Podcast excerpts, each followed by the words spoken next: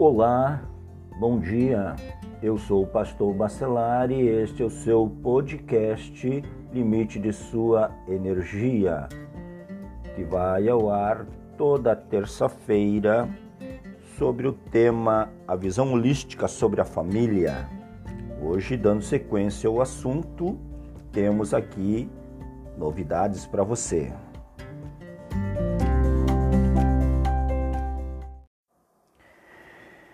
Muito bem, então hoje o nosso tema, na sequência do assunto que é a visão holística sobre a família, nós estamos falando da, do planejamento, né, da economia no lar.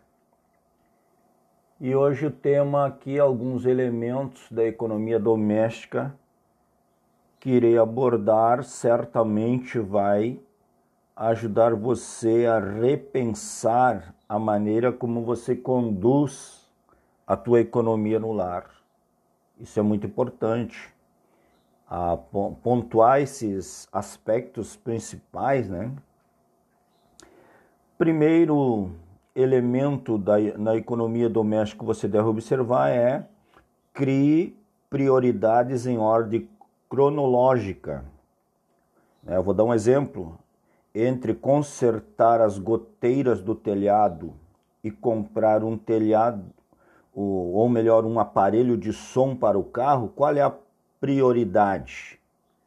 Você tem que saber se é consertar as goteiras que você tem no telhado ou comprar um aparelho de som para o carro. A sua resposta vai lhe dar a direção certa para você tomar uma decisão dentro do orçamento doméstico. Segundo, se puder, faça um, um fundo de reserva para eventuais necessidades. Você precisa planejar, mesmo que você ganhe pouco, o teu salário seja baixo, crie um fundo de reserva, mesmo que pequeno, mas para eventuais necessidades. Isso é uma atitude sábia. Terceiro, marque o que você vai comprar antes de sair de casa. Isto lhe dará equilíbrio. Na rua, você será bombardeado por ofertas do capitalismo que vão incitar os, o vírus do consumismo, né? Vai te levar a comprar coisas que você não planejou. Então você precisa sair de casa seguro daquilo que você vai comprar. E para isso você precisa então anotar, marcar tudo conforme o planejamento que você tem para o seu mês na economia doméstica. Em quarto lugar, saiba quando comprar. De repente não é o momento certo para se adquirir determinada coisa. Né? Então você não deve comprar porque achou bonito ou comprar porque a oferta era boa. Né? Você precisa fazer uma autoanálise dessa situação e somente tomar a decisão de compra a partir do momento que você entende que é o momento certo. E em quinto lugar, saiba aonde comprar. Vá onde a oferta é maior do que a procura.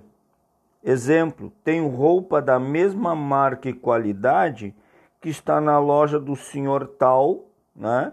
Mas que também está na boutique da fulana de tal. É a mesma roupa. Na boutique é mais caro, porém devido o viver de aparência, a pessoa não quer entrar na lojinha do seu Francisco, por exemplo. Então vá comprar uma roupa aonde a oferta é maior do que a procura. Às vezes é a mesma roupa, o mesmo tênis, é, a mesma é o mesmo produto que você está procurando, só que naquele lugarzinho mais desprezível, quem sabe, que as pessoas julgam pela aparência, não entram lá e lá está a oferta melhor do mesmo produto. Um outro aspecto também, nunca saia de casa com fome. Isto lhe ajudará a comprar somente o necessário, principalmente se tratando de supermercado. Né? Se a gente vai antes do meio-dia e começa a se demorar no supermercado, aí começa a se aproximar a hora do almoço, começa a dar fome e você começa a comprar coisas. Você começa, né, aquela ansiedade de aproximar o meio-dia te leva a fazer coisas que você não está pensando em fazer. Então, cuidado com essa atitude. Outro aspecto importante, faça você mesmo. Não pague para fazer.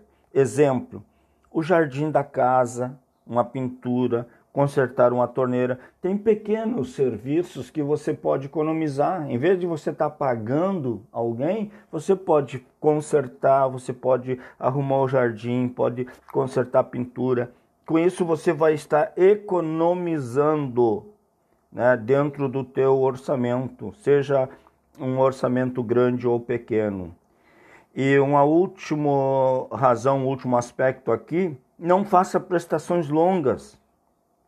Se você pegar um aparelho de televisor ou de som que custa aí na faixa de mil reais, por exemplo, a prestação em 10 vezes, né?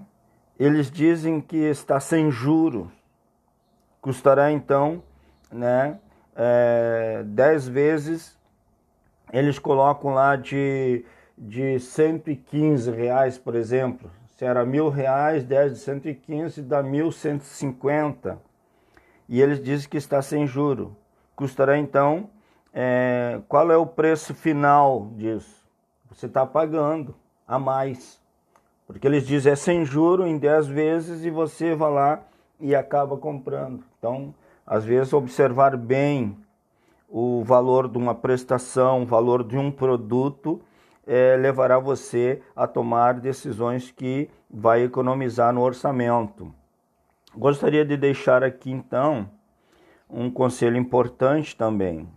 Se você guardar, por exemplo, durante 10 meses 100 reais, você poderá comprá-lo à vista e vai sair menor do valor é, comprado na loja. Você vai ganhar com isso. A questão, na verdade, é que não temos paciência de esperar e queremos ter o aparelho na hora. Então tenha cuidado para não precisar de agiotas. Né? Não vou dizer que o problema em si são eles, e sim que se você está precisando deles é porque alguma coisa errada está acontecendo com você. Então você precisa é, ter atitude certa, né? ter um cuidado grande com, com as jotas, porque a própria palavra de Deus diz que o rico domina sobre os pobres e o que toma emprestado é servo do que empresta. Provérbio né, 22, 7 traz esse conselho. Outro aspecto para que isso não aconteça, não gaste mais do que você ganha. Mais uma observação: não viva de aparência. Valeria a pena se sacrificar para mostrar algo que na verdade não existe? Então, quero deixar aqui para você esses aspectos que vão te ajudar a repensar no orçamento e os elementos que vão te ajudar na economia doméstica.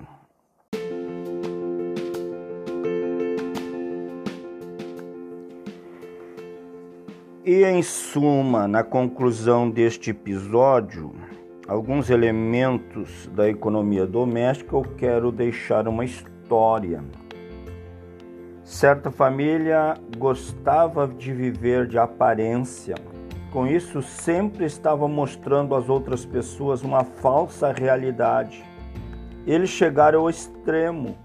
Quando um dia o homem da casa fez um esforço e adquiriu uma antena de televisão parabólica, daquelas mais antigas, a esposa perguntou por que ele havia comprado a antena se não tinham televisão. Ele respondeu: Pelo menos quem passar na rua vai pensar que nós temos TV. Isto é um absurdo. devemos viver o padrão de vida que realmente está à nossa altura. Não devemos fazer sacrifícios de tolos. Então, eu deixo essa história para você refletir, repensar e tomar decisões corretas quanto à economia do lar. Tá? Se você gostou desse episódio, ajude a divulgar é, o podcast Limite de Sua Energia e assim estaremos cooperando para o bem de muitas pessoas. Muito obrigado e fica aqui é, meu abraço para você que está ouvindo.